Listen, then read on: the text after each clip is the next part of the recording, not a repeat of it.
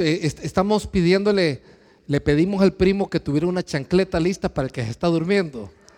Pero me, le, digo yo a Paco, Paco le digo yo, no, no, se va a dormir la gente. Y me dice, no, los hermanos de Dallas son nocturnos. Dice. Así que eso me animó para estar hasta la una, una y media, tipo, tipo Pablo. Qué bueno. Eh, es una alegría estar aquí. Gracias, Edgardo, al equipo de líderes aquí por la invitación. Es una tremenda alegría verlos.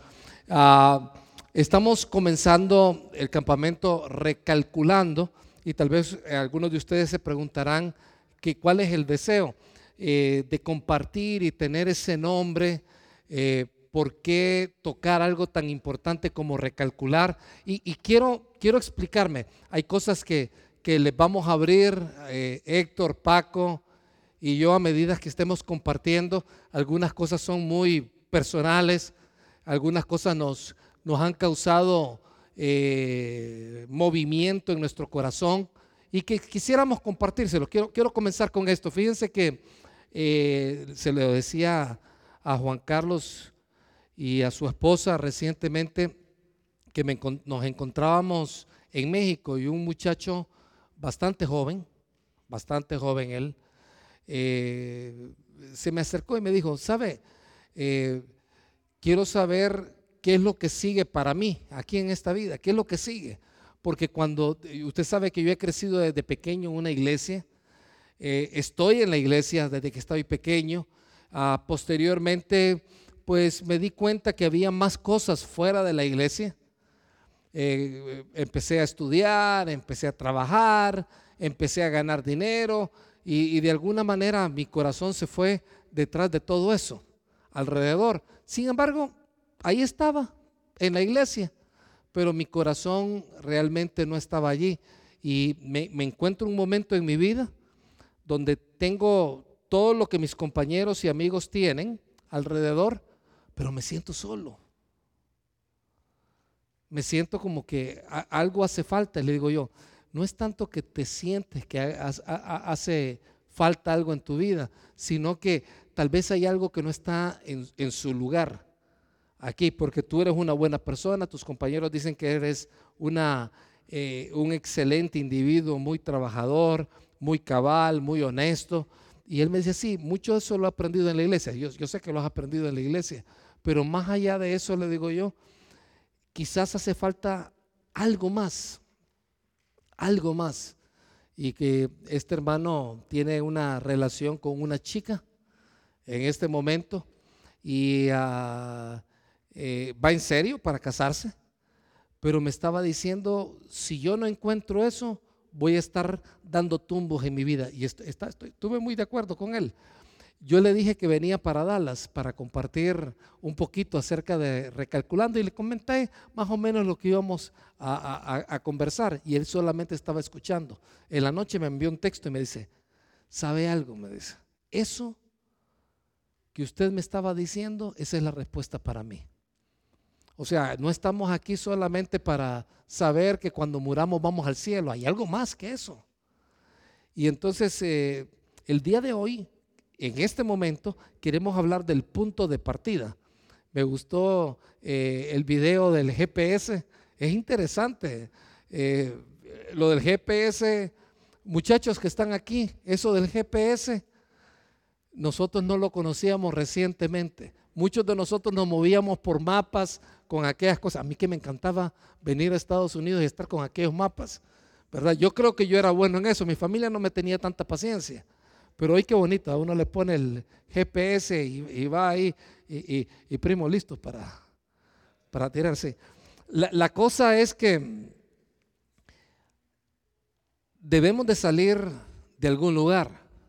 Debe de haber un punto de partida. Yo no puedo decir, voy por ejemplo a, a, Los Ángeles, eh, cuánto es la distancia, cuál es la hora, qué es lo que va a significar, cuántos días voy a necesitar hotel, no voy a necesitar hotel. Eh, si yo no tengo un punto de partida, debo de saber de dónde voy a salir. No es lo mismo salir de San Francisco a Los Ángeles que, que salir de donde estamos a Los Ángeles. En algún momento vamos a tener que descansar. Entonces, el punto de partida es importante. Y porque el punto de partida nos dice qué es lo que viene después. El punto de partida nos dice cuáles van a ser los lugares donde vamos a estar. Y quiero comentarles ya para entrar en, materia, quiero hablar de un par de personajes bíblicos, de los cuales no se habla mucho de ellos, pero los vamos, vamos a leer un poquito acerca de ellos. Uno, eh, uno de estos personajes es una mujer. Eh, ah, ella fue la persona que Dios usó para comenzar la primera iglesia en Europa. Hasta ese momento, toda la, historia bíblica se había llevado a cabo prácticamente en, Asia. Como ustedes saben, Jesús era judío, vivió como judío y murió siendo judío. Es correcto, muchas veces eso se nos olvida. Jesús era asiático. Hay una persona en la Biblia que fue africano, sabían ustedes, ¿verdad? Es el único africano que escribió en la Biblia. ¿Saben quién es? ¿Ah? No, que escribió libros de la Biblia. Sí, Moisés. Moisés nació en Egipto. Pero el resto de, la, de todo era Asia. Todo era Asia. Todo era Asia. Hasta que el apóstol Pablo llegó a una ciudad eh, cerca de Filipo, bueno, llegó a Filipo y, entonces sucedió, sucedieron algunas cosas muy interesantes ahí. Vamos a leerlo, a ver si me acompañan en Hechos, capítulo 16, versículo 11. Dice eh, eh, Pablo, Pablo, bueno, decimos que son los hechos de los apóstoles, la verdad que quien escribió esto fue Lucas, el, el médico, el historiador, dice, subimos a bordo de un barco en Troas, navegamos directo a la isla de Samotracia y al día siguiente desembarcamos en Neápolis. De ahí llegamos a Filipos, una ciudad principal de ese distrito de Macedonia y una colonia romana. Macedonia, para ubicarnos, estaba y está donde estaba en aquel tiempo y es arriba de Grecia. Esa es Macedonia. Y era en aquel tiempo una colonia romana. Y nos quedamos allí varios días, dice. El día de descanso nos alejamos un poco de la ciudad. Recordemos, ¿cuál era la táctica que usaba Pablo para evangelizar? Era algo similar a lo que hacía Jesús. Él iba en el Shabbat, él iba a dónde? A las sinagogas. Pero aparentemente en Filipo o no habían sinagogas o las sinagogas que habían eh, ya habían advertido que Pablo iba a llegar allí. Entonces dice que en el día de descanso, o sea, en el Shabbat, hoy precisamente estamos en Shabbat, hoy es el sábado. Bueno, para ellos comienza el Shabbat. El día de descanso nos alejamos un poco de la ciudad y fuimos a la orilla de un río. Hasta hace tres años se pudo descubrir que el río, el río eh, se llama el río Gangites, que está en, en esa zona. Se encontraron ciertas cosas y ciertos ornamentos que sugieren que ese fue el lugar donde el apóstol Pablo estuvo y donde comenzó la primera iglesia europea. Y nos quedamos allí varios días. El día del descanso nos alejamos un poco de la ciudad, fuimos a la orilla de un río donde pensamos que la gente se reuniría para orar y nos sentamos a hablar con unas mujeres que se habían congregado allí. Una de ellas era Lidia, de la ciudad de Tiátira, que ya quedaba en la parte asiática. Eh, una comerciante de tela púrpura muy costosa quien adoraba a Dios. Mientras nos escuchaba, el Señor abrió su corazón y ella aceptó lo que Pablo decía. Eh, visualicemos esto. La primera iglesia en Europa comenzó en gran parte con el, ah, con el contacto de una mujer de paz llamada Lidia. Para aquellos que de alguna forma eh, lo perdemos de vista, Dios usó a una mujer para comenzar la primera iglesia europea. Pero algo que a mí me llama la atención es que ella estaba ahí, era una mujer que adoraba a Dios. No tenemos ninguna prueba de que ella haya sido una mujer eh, con antecedentes judíos. No lo tenemos. Y dice que era de Tiátira. Presumiblemente ella era una persona eh, gentil en parte, de origen gentil o completamente gentil, dice, adoraba a Dios, pero mientras nos escuchaba, el Señor abrió su corazón y ella aceptó lo que Pablo decía. ¿Qué era, qué, era lo que Pablo decía cuando entraba a esos lugares? ¿Cuál era su mensaje? Ayúdenme. ¿Cuál era su mensaje? Básicamente el Evangelio. Él llegaba y les decía a las personas cómo salvarse. Y entonces eh, ella aceptó lo que Pablo estaba compartiendo. Y, uno dice, bueno, ok, ¿y por qué no les habló de los temperamentos mejor? ¿Y por qué no se acercó con ellos y les habló eh, de los eh, de, las, de la velocidad de los fluidos en el río y cómo se hacen remolinos y cosas por el estilo? Eh, hay muchos temas importantes, pero Pablo casi siempre, por no decir la inmensa mayoría de las veces, se orientaba a dónde? El Evangelio. ¿Por qué el Evangelio? Porque el Evangelio es el punto de partida. Allí comienza todo. Si te pones a pensar, ¿dónde comienza todo para nosotros como hijos de Dios y la posibilidad de hacer algo como hijos de Dios? ¿Dónde comienza? Comienza con el Evangelio, comienza en el momento en que somos salvos. Ese es el punto de partida. El punto de partida fue creer. Si, si lo ves, ese fue el punto de partida creer, simple y sencillamente, creer en Jesucristo. Y yo te quiero decir, por si, por si existe la posibilidad que uno de nosotros todavía no haya tomado esa decisión, no hay mejor decisión que una persona puede tomar que su decisión eterna. ¿A dónde voy a ir cuando yo muera? No hay mejor, no hay mejor mensaje y no hay mejor decisión que tú y yo podamos tomar. Es la decisión que marca todo. Ese es el punto de partida. E, es simple y sencillamente cuando hablamos de la gran comisión, somos una iglesia de gran comisión. Por cierto, eh, a la iglesia de Querétaro estamos haciendo una prueba piloto, una prueba piloto.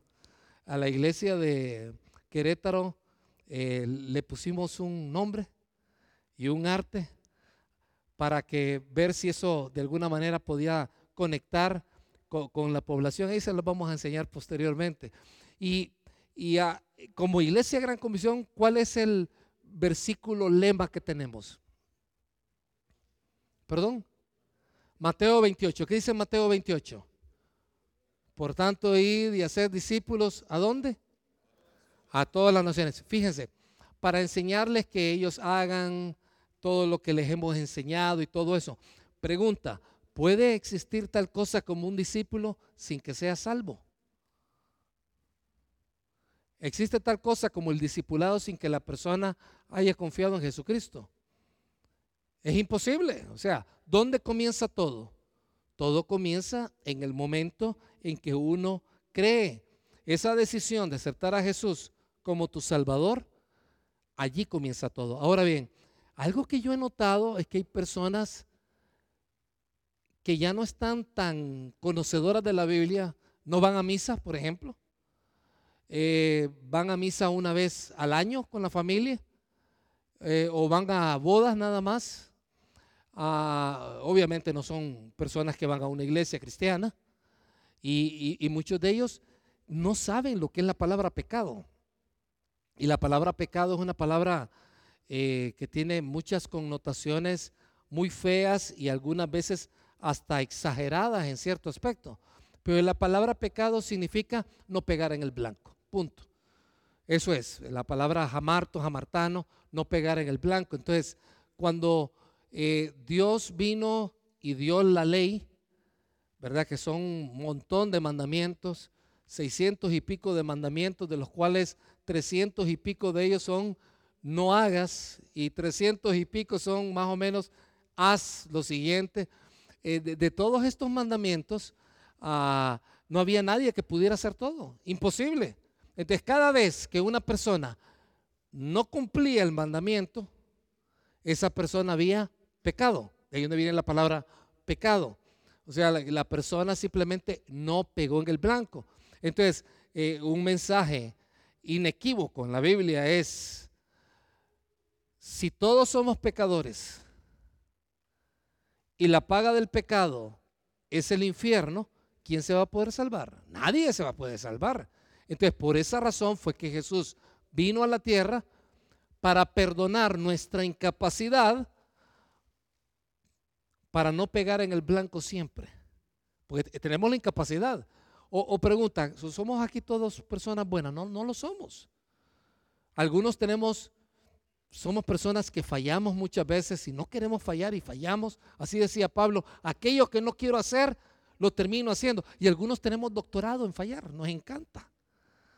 Algunos adrede, algunos premeditadamente. Y te voy a decir, Jesús vino a morir por todos nuestros pecados. Y entonces todo comienza básicamente con esa decisión de aceptar a Jesús. Me gusta lo que dice Gálatas 3:22, creo que lo pone claro. Dice, las escrituras declaran que todos, prestemos atención a eso, somos prisioneros del pecado. ¿A quién le estaba hablando Pablo? A la gente que estaba donde? En Galacia. ¿Ellos eran judíos o eran gentiles? Su origen. Eran gentiles. Entonces dice, todos, judíos y gentiles, somos prisioneros del pecado. Así que recibimos la promesa de libertad que Dios hizo únicamente por creer en Jesucristo. Si todos somos prisioneros del pecado, significa que el pecado nos domina, obviamente. Pero en el momento en que yo creo en Jesucristo, soy liberado. Ya el pecado no me domina a menos que yo deje que me domine, yo dejo que Él me domine, el pecado me domine, o bien de que siga en un estatus de niño pequeño en el Señor. Entonces, eso puede existir. Niños que son muy pequeños, cristianos que son muy pequeños en el Señor. Y alguien dice, a, ver cómo es eso. ¿Como qué edad tiene un cristiano eh, que se quedó como niño? Bueno, recientemente estaba hablando con un caballero que yo creo que me lleva 8, 10 años atrás, o sea que tiene como 17 él. Y su esposa nos dice, él actúa como niño. Conoce mucho la palabra. Lleva años de conocer las escrituras. Muchos años. Pero actúa como niño. Entonces, no tiene que ver con los años que tienes en la iglesia, no tiene que ver con tus credenciales dentro de la iglesia, sino que tiene que ver básicamente qué es lo que sucede después del punto de partida. Un ejemplo, Imagínense que, eh, regresando al GPS, vamos desde aquí hasta Ciudad Juárez, por decir algo, vamos al paso, porque queremos hacer algo allá, con inmigrantes o con lo que sea. Entonces decimos, ok, vamos a salir de, el lugar donde está la, congregación, donde, donde nos reunimos todos los domingos. Nos vamos a reunir ahí. Entonces, imagínense que al día siguiente las, personas dicen, ok, los hermanos parece que salieron ayer, voy a ver por dónde van. Y le pegamos una llamadita y los hermanos están ahí donde está el punto de partida. Y, ya salieron para la reunión que tenemos con los inmigrantes allá para ir a ayudar o a evangelizar. No, no, no, nos quedamos aquí, estamos acá súper cómodos. Pero, ¿cuál era el punto de partida? Aquí, aquí, aquí estamos, estamos en el lugar del punto de partida, sí, pero ¿Qué después de eso? Si no salimos del punto de partida, vamos a estar dando vueltas otra vez acerca de lo mismo. Soy salvo, voy al cielo. Y alguno, así de una manera muy particular, puede comenzar a decir, sí, soy salvo eh, y el Señor me perdona todos mis pecados, mejor pido perdón que permiso. Y, y alrededor de todo eso, y, te voy a decir, por esa razón es que hoy en día han salido algunos predicadores muy conocidos que casi, casi rayan en la herejía. Que le dicen a la gente, oye, si tú no muestras con tus buenas obras que eres salvo, probablemente no eres salvo. Imagínense ustedes. Y lo peor de todo es que la gente se lo termina creyendo. Entonces encontramos mucha gente que está viniendo a psiquiatras y a psicólogos porque los pastores de la iglesia les hicieron creer que no son salvos, porque son tan desastrosas su vida que no pueden ser salvos. Es imposible que sea salvo una persona así, dicen estos predicadores. Y cuando tú le dices, oye, pero no es que el que cree en Cristo tiene vida eterna. Y, ellos te responden, sí, claro, pero tienes que mostrar eh, de alguna manera que es salvo, porque probablemente nunca fue regenerado y se meten en esas ondas. Y, y te voy a decir, yo no los juzgo a ninguno de ellos, porque yo creo que son personas que son muy celosas de que nosotros seamos buenos testimonios, hablando bien de algunos de estos predicadores. Ellos quieren que seamos un buen testimonio, pero algunos de nosotros es que nos la bañamos toda. Algunos de nosotros, la verdad es que eh, estamos haciendo cosas que, no deberíamos de hacer, ¿me explico? Entonces, eso es lo que pasa cuando nos quedamos en el punto de partida y no vamos más allá. De hecho, te voy a decir, hay personas que salen de Dallas, se dirigen hacia el sur, directo hacia El Paso, pero por alguna razón, tres días después o dos días después, nunca, nunca llegaron al paso, se regresaron otra vez a Dallas, regresaron al punto de partida. Son salvos. Entonces, mi pregunta es, ¿dónde estamos nosotros hoy? ¿Estamos en el mero punto de partida? Tal vez llevamos muchos años en ese punto de partida, o puede ser que en algún momento tú dijiste, sí, voy a salir y voy a hacer lo que tengo que hacer. Y comienzan a caminar, pero algo pasó en el camino se desanimaron, eh, algo les pasó, eh, tuvieron una decepción amorosa, alguna chica en la iglesia que le gustaba y de repente vino el diácono, se la robó, no sé, lo que, lo que sea que haya sido. Y entonces regresamos al punto de partida. Y cuando decimos, eh, ah, uno dice, es que, es malo regresar al conocimiento de Dios. no, nos estamos refiriendo a eso, sino que el problema es que no fuimos más allá de solamente ser salvos. ¿Me doy a entender? Si tú has creído en Jesucristo, ¿qué eres? Salvo. De una vez y para siempre. ¿Se puede perder esa salvación, sí o no? Jamás. ¿Verdad? Nosotros podemos estar seguros que el Espíritu Santo vino a morar entre nosotros. Pero ¿qué es lo que pasa cuando tú y yo, de alguna manera, eh, nos olvidamos del punto de partida, nos quedamos estancados. Simple y sencillamente. Este es el punto de partida, pero no vamos más allá. En primer lugar, porque algunos ni conocemos el punto de partida. Por, ahí comienza todo. Eh, ser un discípulo, igual que ser salvo, es una decisión. Eh, presta atención a esto, porque Paco, Héctor y yo vamos a estar hablando un poquito acerca de todo esto. ¿Cuál es ¿Cómo es que tú y yo podemos saber que vamos al cielo el día que muramos? ¿Qué es lo que tenemos que hacer? La verdad que no tenemos que hacer nada. ¿Qué es lo que tenemos que decidir? Ah, ¿Perdón? Creer. Cuando uno cree en Jesucristo, y obviamente si yo creo en Jesucristo, eh, estoy diciendo, yo sé que Él es el Señor, ¿verdad? y, porque si no, los mudos no pueden confesar con su boca. Ahí le está hablando de una actitud del corazón. Si yo creo en Jesucristo como mi Salvador, entonces, ¿qué es lo que pasa? Yo tengo vida eterna. Esa es una decisión, sí o no. Es una decisión. Yo tomo la decisión. Ahora bien, en Gálatas 3:22 que es lo que estamos leyendo, dice, las escrituras declaran que todos somos prisioneros del pecado, así que recibimos la promesa de libertad que Dios hizo únicamente por creer en Jesús. Ser un discípulo, también, como vamos a ver, es una decisión. Ser salvo es una decisión, un evento único e irrepetible. Tú no puedes volver a ser salvo. Por eso que Hebreos dice que aquel que ya conoció al Señor, ya no puede volver a creer. ¿Por qué? Porque ya creyó. O sea, un versículo que algunos dicen, es que está hablando que la salvación se pierde. No, más bien dice todo lo contrario, que la salvación no se puede perder, porque aquel que ya creyó, ya creyó. Ahora bien, es un evento único e irrepetible.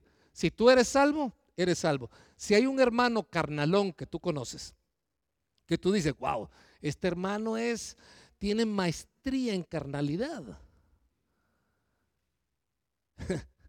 y te voy a decir, si esa es tu mentalidad, te voy a decir, no comiences a decirle que probablemente tú no eres salvo. O probablemente tú nunca creíste en Jesucristo, por eso, por eso que andas así.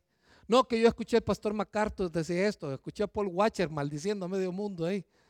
Eh, te voy a decir, si tú crees en Jesucristo, eres salvo. Ahora bien, esto no quiere decir que te tienes que quedar en ese punto de partida.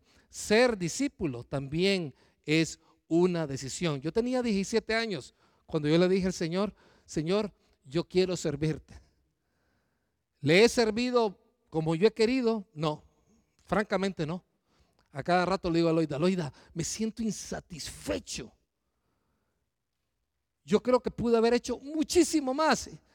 Y eh, casi siempre Loida me dice, ah, no, es que si tú lo haces está mal, tiene que hacerlo el Señor. Qué bueno tener una esposa sabia en ese aspecto.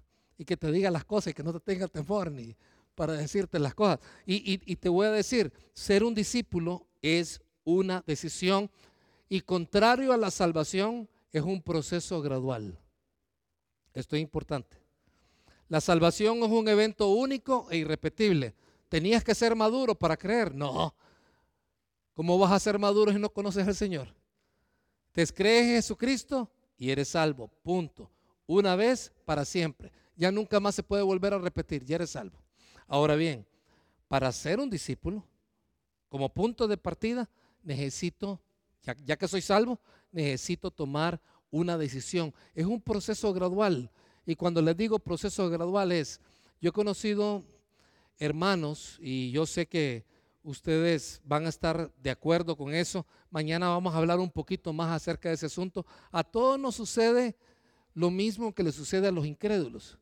Si cae una bomba atómica en Hiroshima, ahí se van católicos, se van eh, budistas, se van eh, cristianos, se van todos. A todos nos sucede lo mismo. Ahora bien, el discípulo, aquel que ha tomado una decisión, tiene una marca diferente, porque es un seguidor. Y la palabra discípulo básicamente significa seguidor. Yo sigo a, Jesucristo. Dice Marcos 2.14, me gusta, dice, mientras caminaba, vio a Levi, hijo de Alfeo, el famoso Mateo, sentado en su cabina de cobrador de impuestos. ¿Qué fue lo que le dijo Jesús? Sígueme y sé mi discípulo. Presumiblemente ya Mateo había conocido del Evangelio. En alguna de esas reuniones que Jesús había tenido con ese montón de pecadores, probablemente les dio el Evangelio.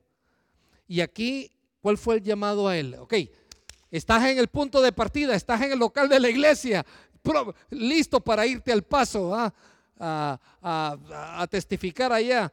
Pero, ¿qué, es lo que sucede? Le, dice, sígueme y sé mi discípulo. Yo no puedo ser discípulo sin tomar esa decisión. Y entonces, volviendo otra vez al, caso de este hermanito en, Monterrey, él me dice, ¿sabe algo? Yo había creído que había tomado una decisión.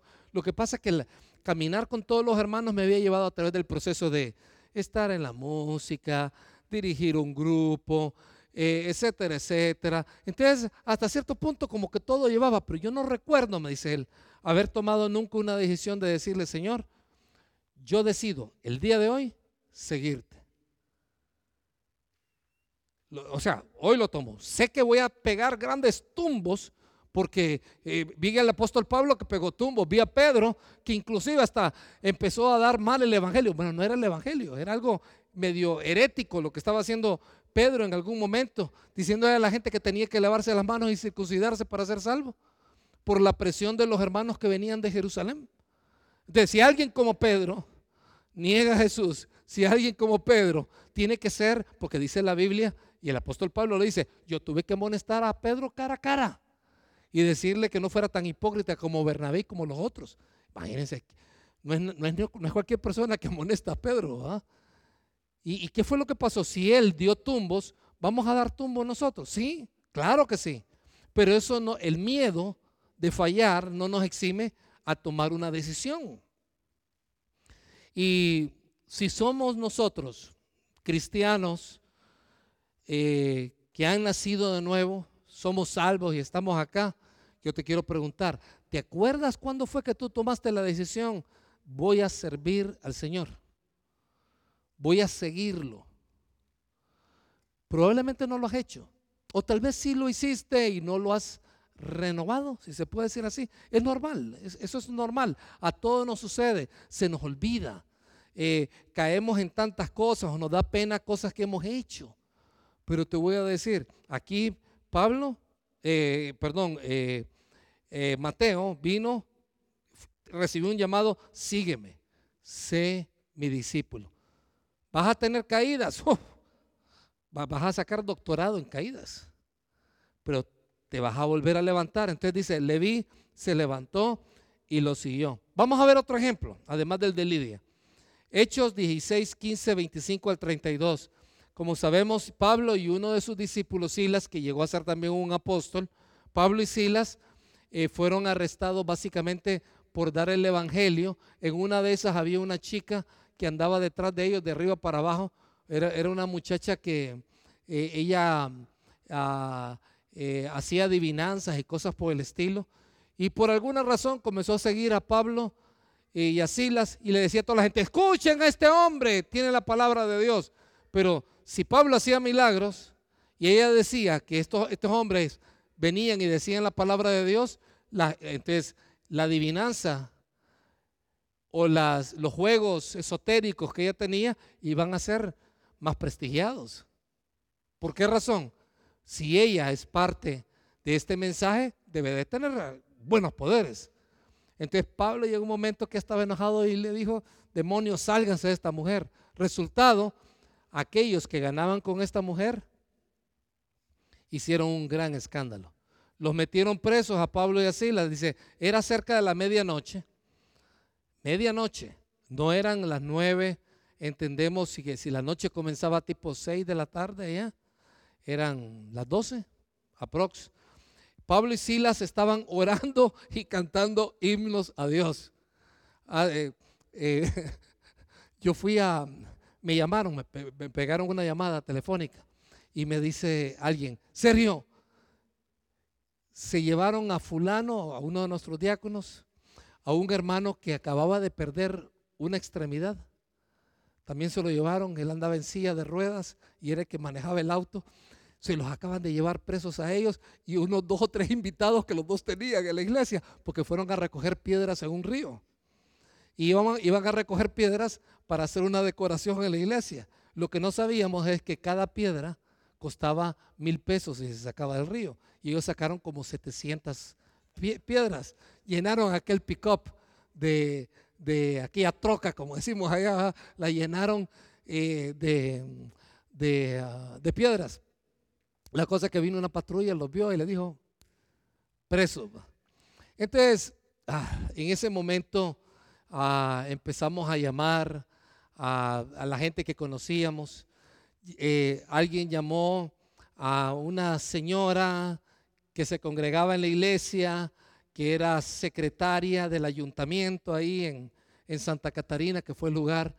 Ah, llamamos a una persona en Monterrey que si nos podía ayudar con algún juez en Santa Catarina, que era el lugar también, la ciudad de Ledaña, y encontramos el lugar, el juez también. La cosa fue que de tres lugares diferentes, eh, la gente dijeron, suelten a estos muchachos, porque están bien conectados, ¿verdad?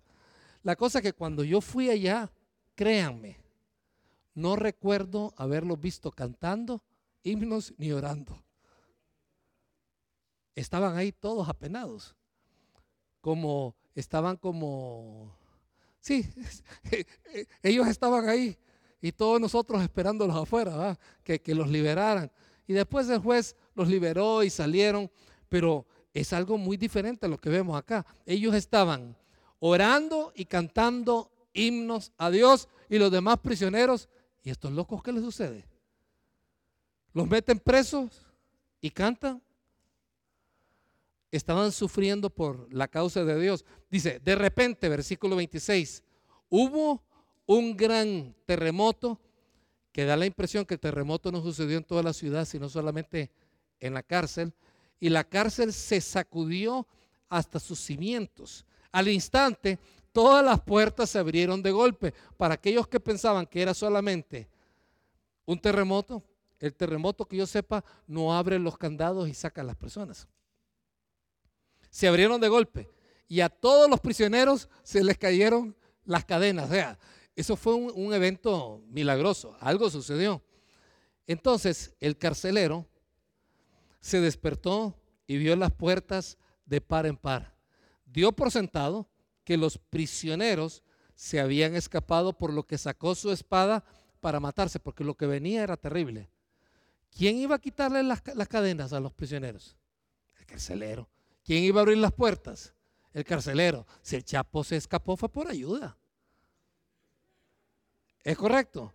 No crean usted que se, escapó como, como un eh, narcotraficante hondureño que, que, en Colombia eh, dijo, no, es que yo simplemente salí, estaba todo abierto. Y posteriormente, su hijo, que comenzó a congregarse en una de nuestras iglesias, nos decía, eso no fue así.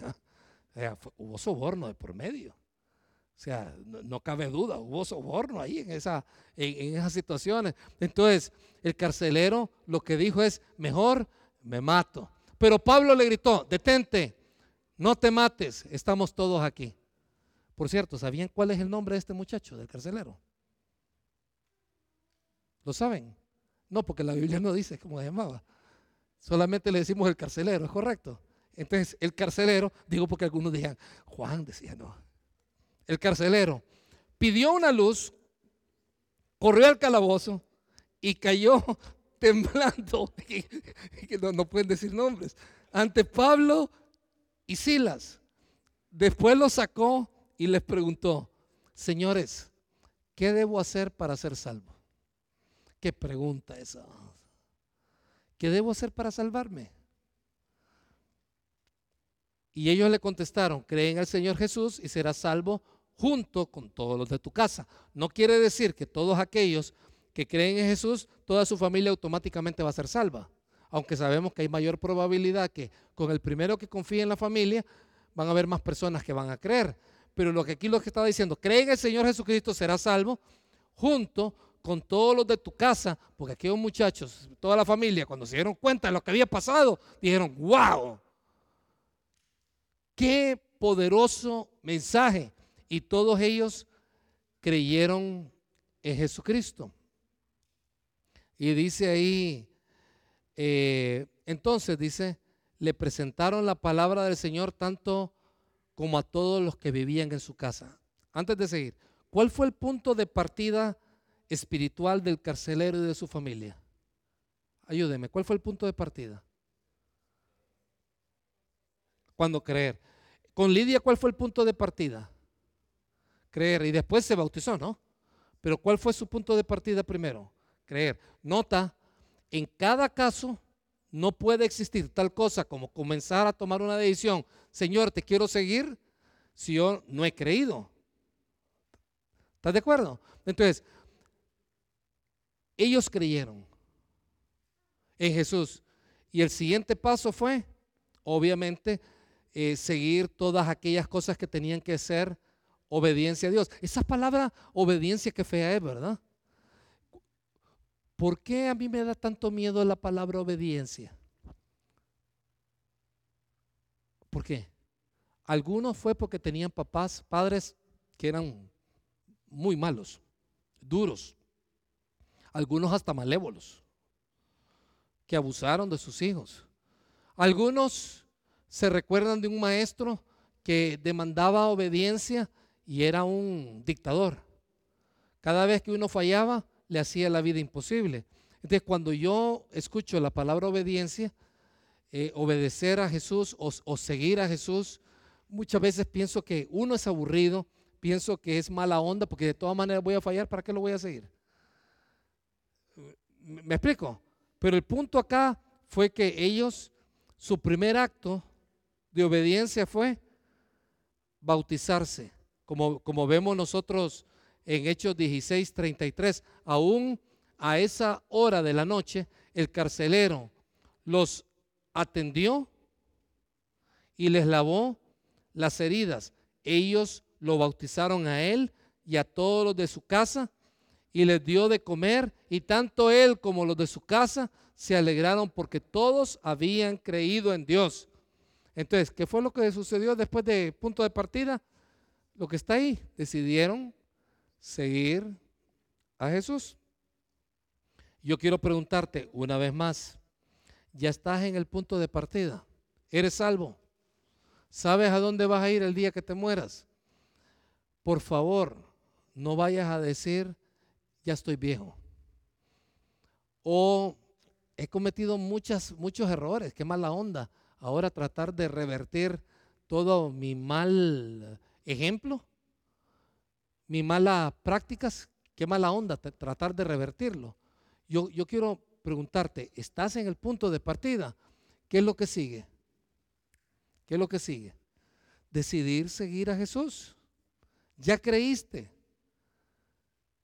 Y si no has tomado esa decisión, te voy a decir, la diferencia entre la iglesia de Dallas de este campamento al otro campamento va a ser igual a la, al número de personas que tomen esa decisión.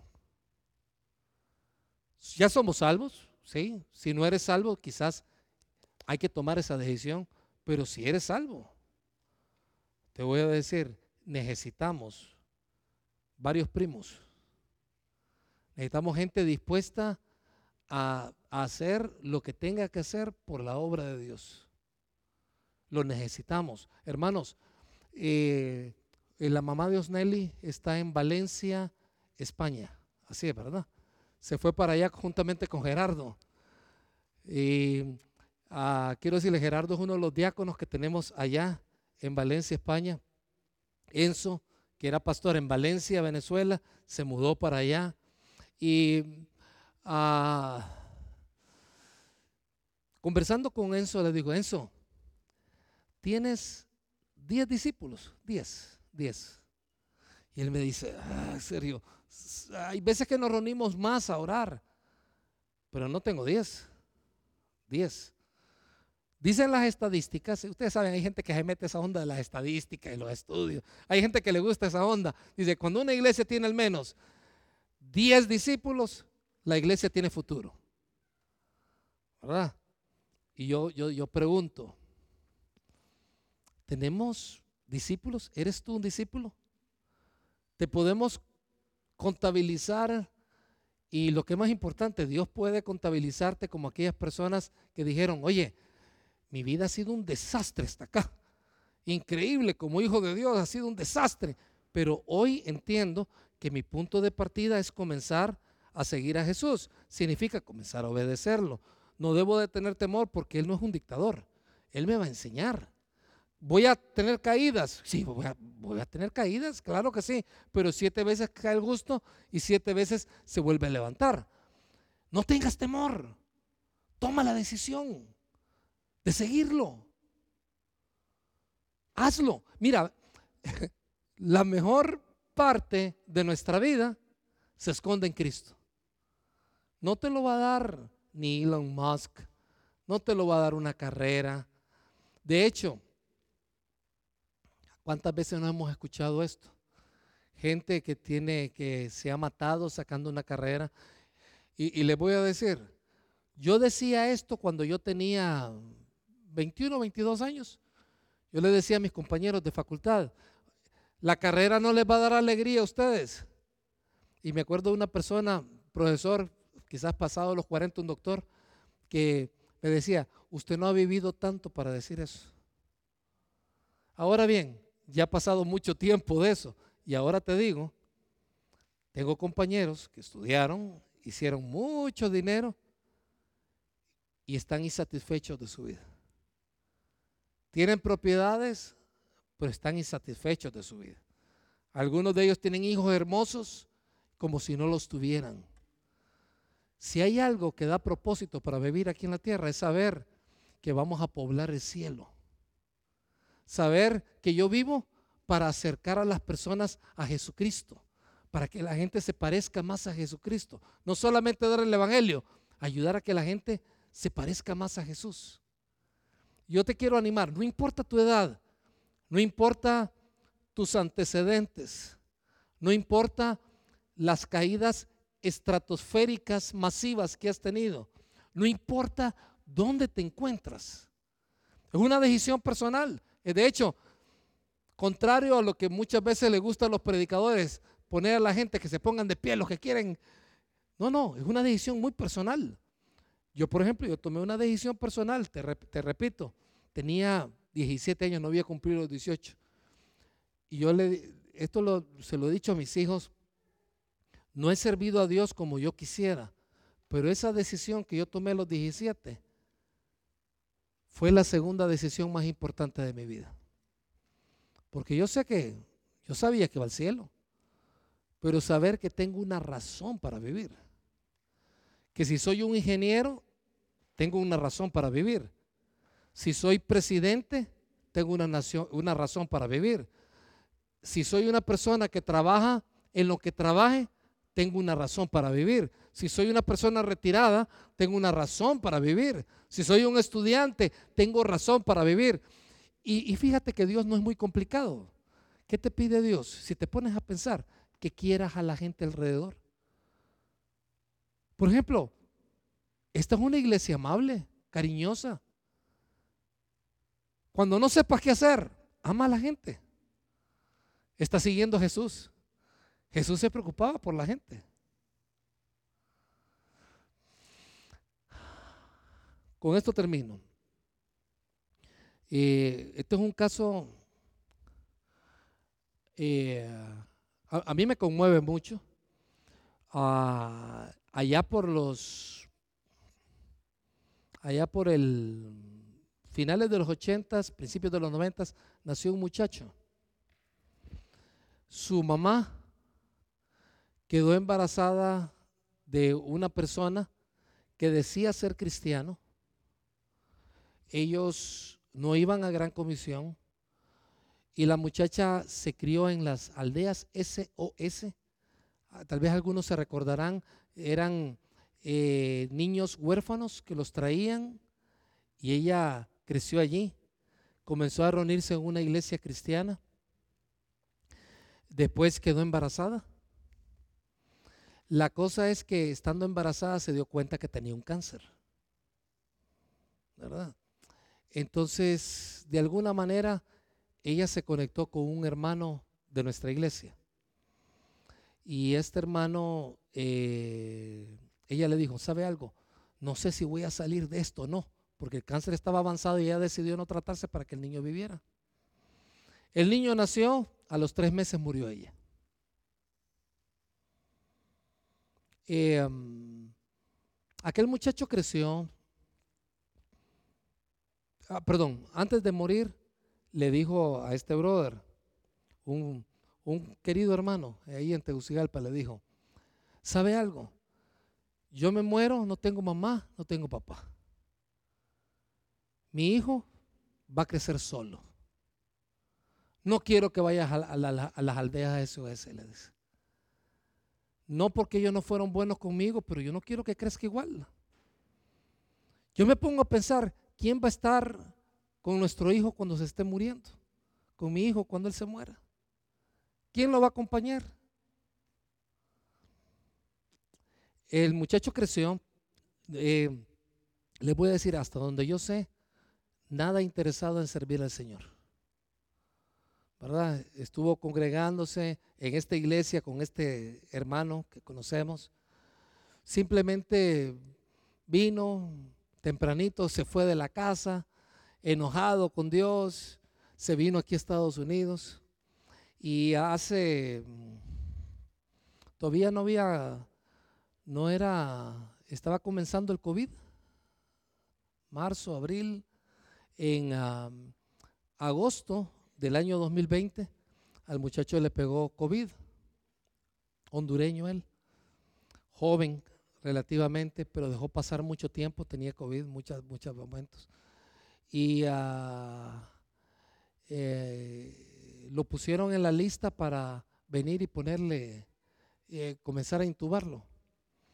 Este hermano en Cristo se dio cuenta de eso y dijo, me acuerdo que la mamá había dicho que le daba no sé qué saber qué iba a pasar con su hijo.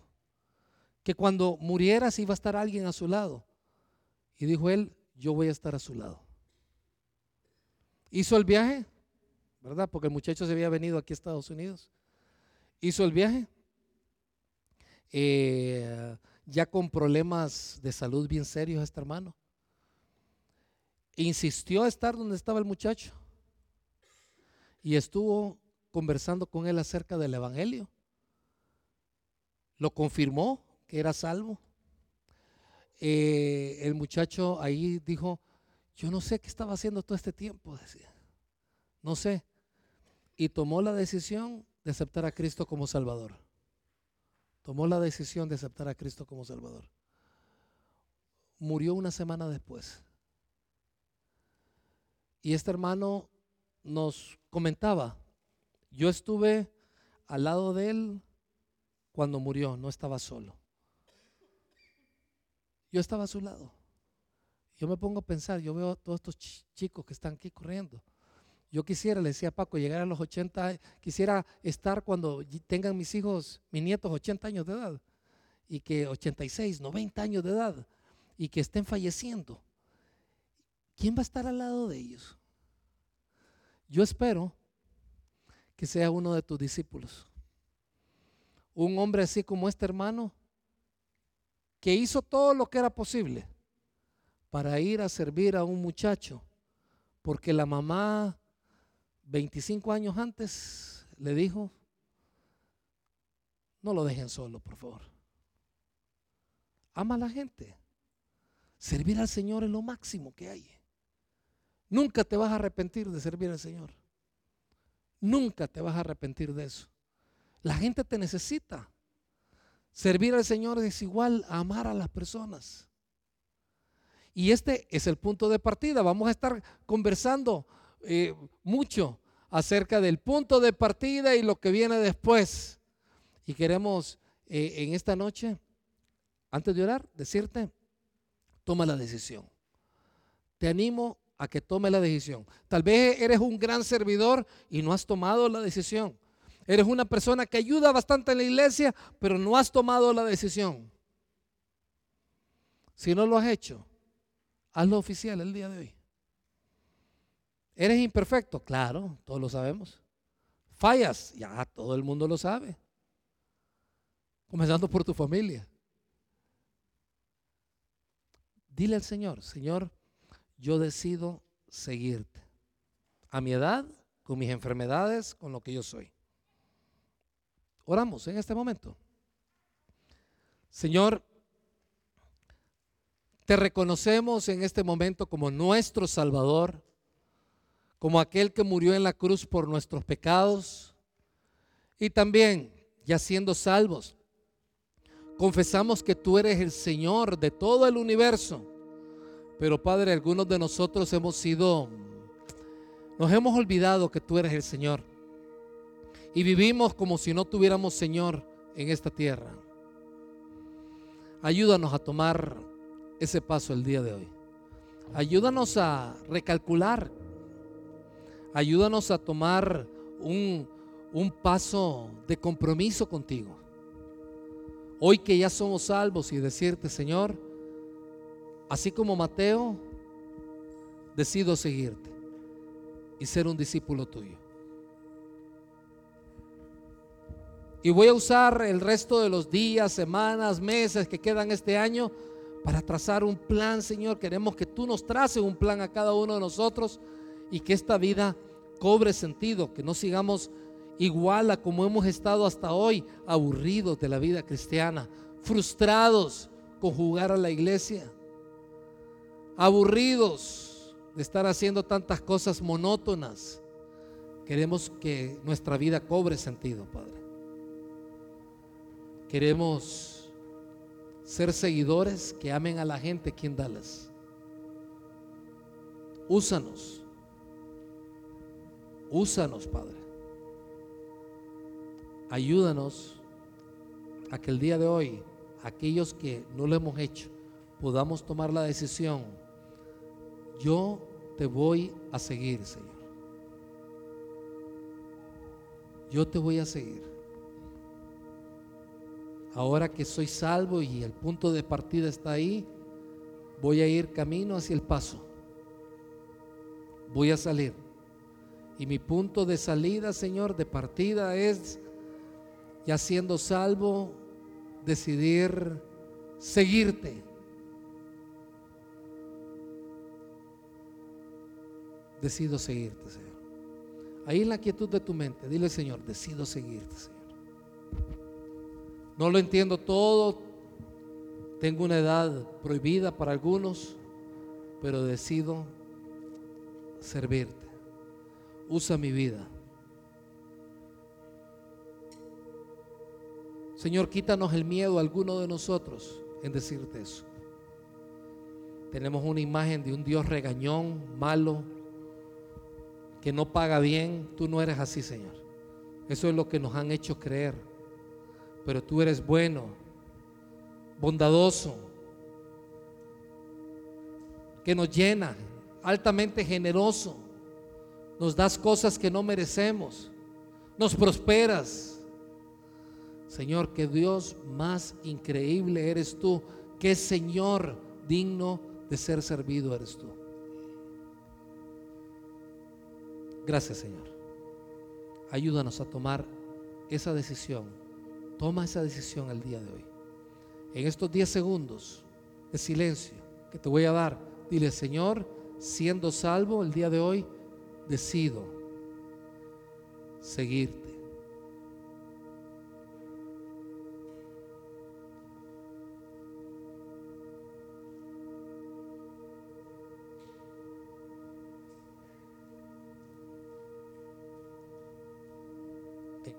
Jesucristo oramos. Amém.